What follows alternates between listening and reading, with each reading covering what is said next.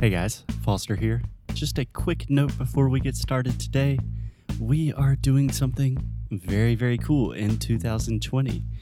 So, this year we are going to do 12 language challenges in 12 months. So, on the first day of each month, we will start a new language challenge, and each challenge will focus on a specific topic or subject to help you really, really improve your English. For example, we are going to have a challenge about phrasal verbs, a challenge about how to use prepositions, a challenge about how to learn grammar without using textbooks. Anyway, it's going to be a lot, a lot of fun, and we would love to have you participate. So, if you are serious about your English, you should really check out these challenges to learn more and start improving your English today. Just visit inglesnuecru.com. Okay, on with the show.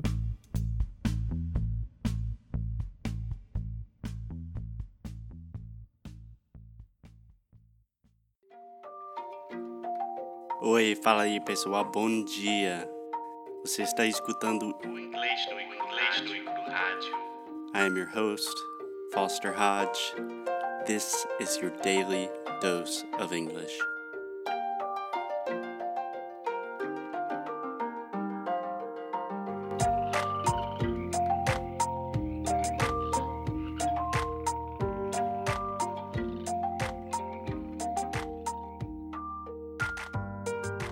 Hey, hey, Alexia, how are you? Hey Foster, I'm fine. What about you? I'm doing great. It's Friday. Happy Friday. Friday. Friday.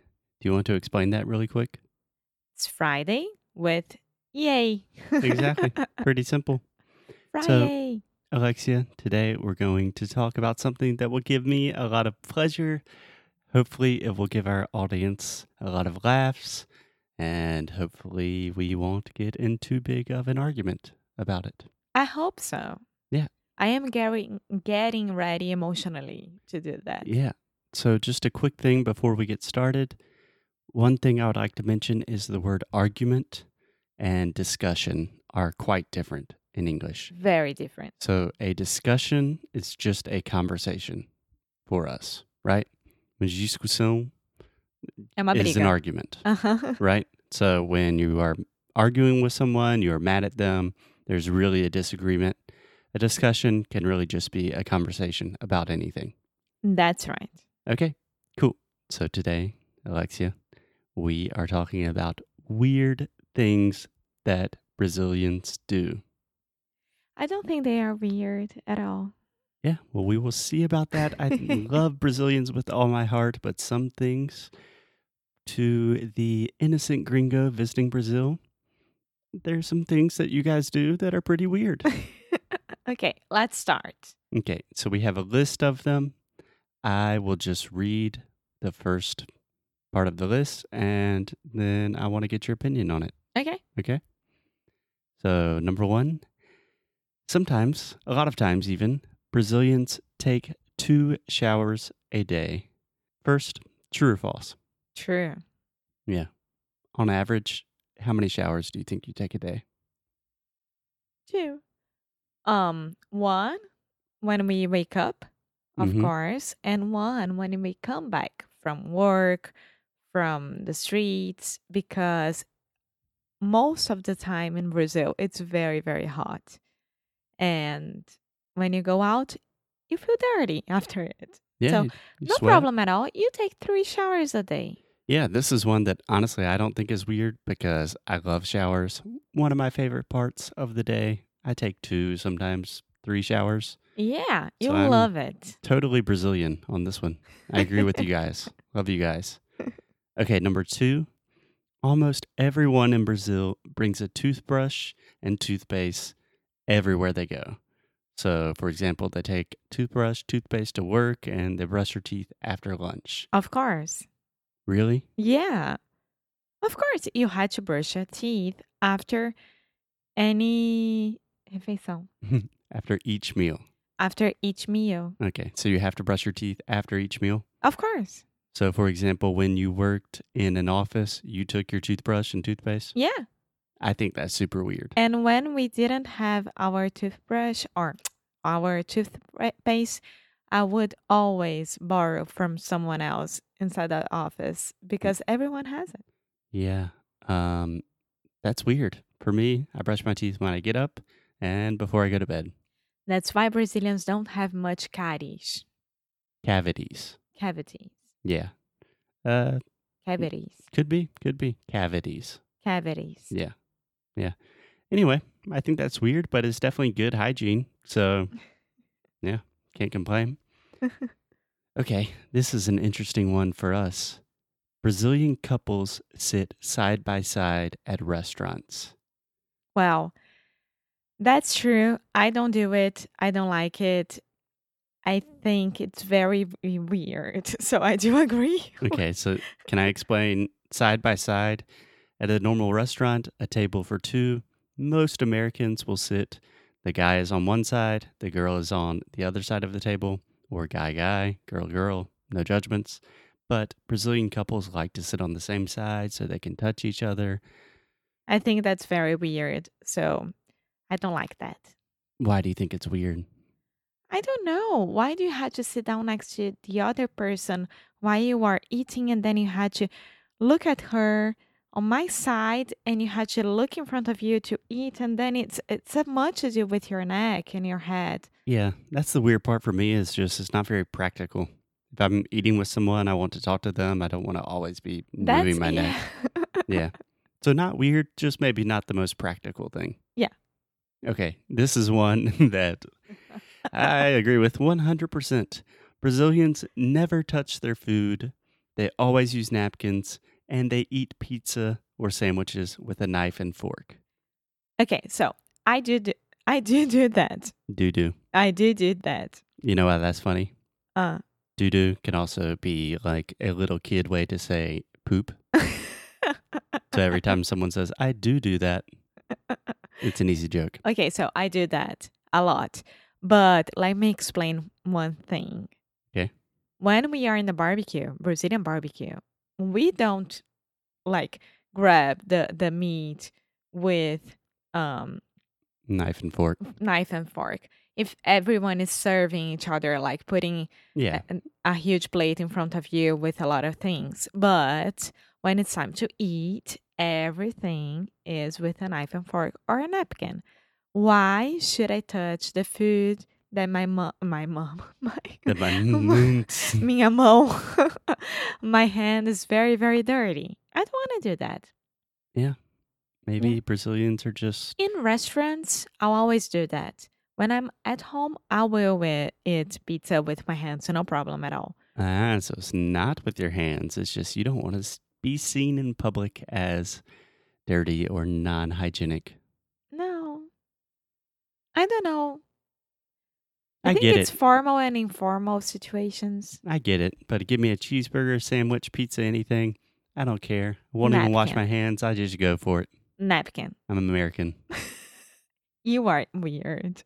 Okay, how about this one, Alexia?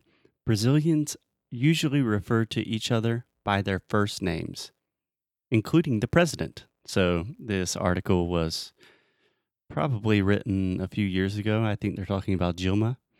Or Lula. Yeah. But Or Fernando Henrique Cardoso. Whatever.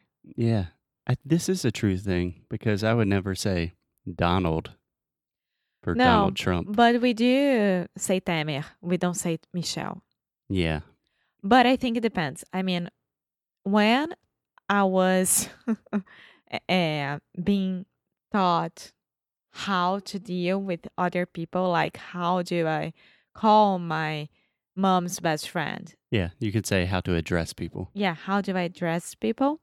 Um, I was never taught to call them Taught. to address to them by Chia or Chio. It Okay, let's try that one more time, Alexia. always So, when you were learning how to address people, you were never taught to say chia or chiu. That's right.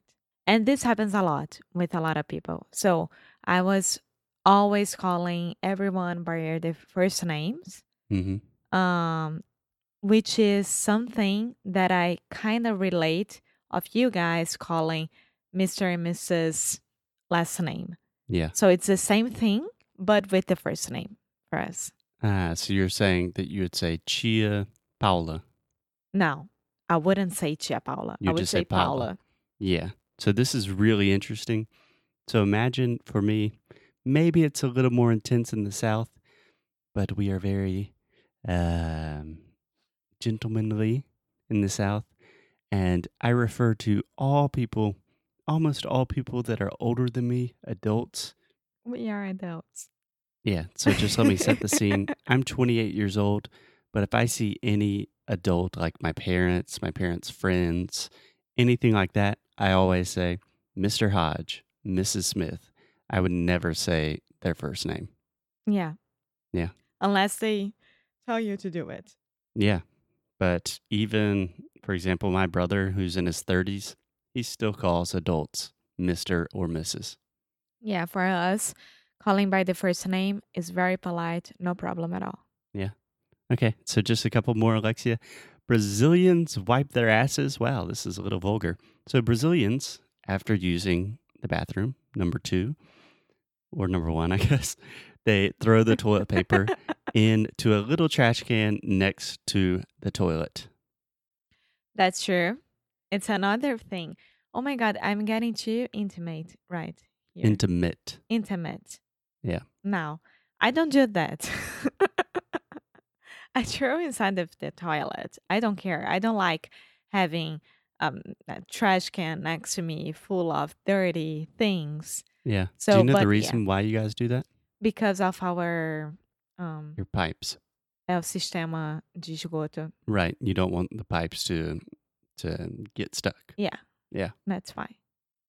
So I think it makes sense. I think it is kind of weird to throw your dirty toilet paper in a trash can, but at the same time, you are not contributing to the pipe system in Brazil, so shame on you, Alexia. Shame on Brazil. they need better pipes. Yes. Okay, okay.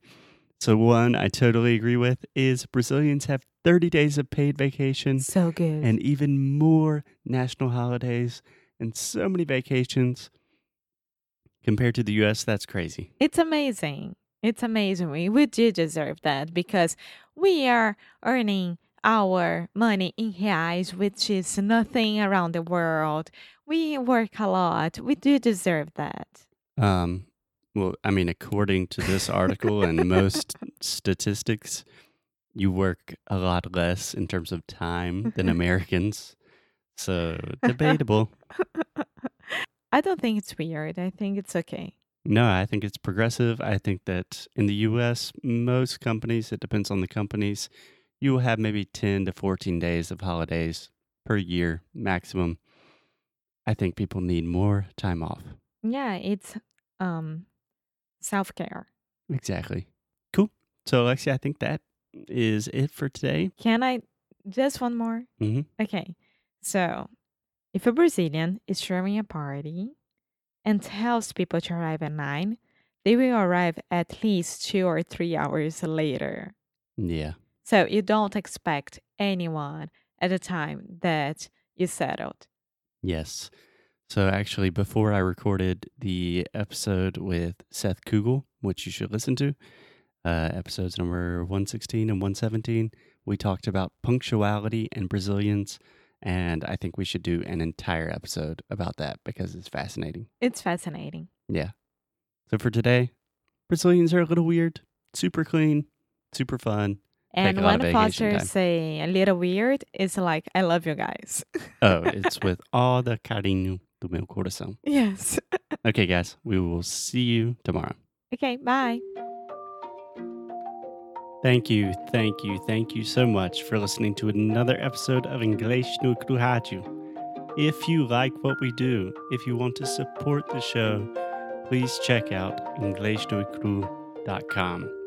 At inglesnuecru.com, you can find everything from the worksheets for these episodes to learn all of the best pronunciation, vocabulary, grammar, real English, the way we speak it on the streets. You can also do personalized private coaching sessions with me in our pronunciation course, Sound School. Most importantly, keep up the good fight and lose well. Até já já.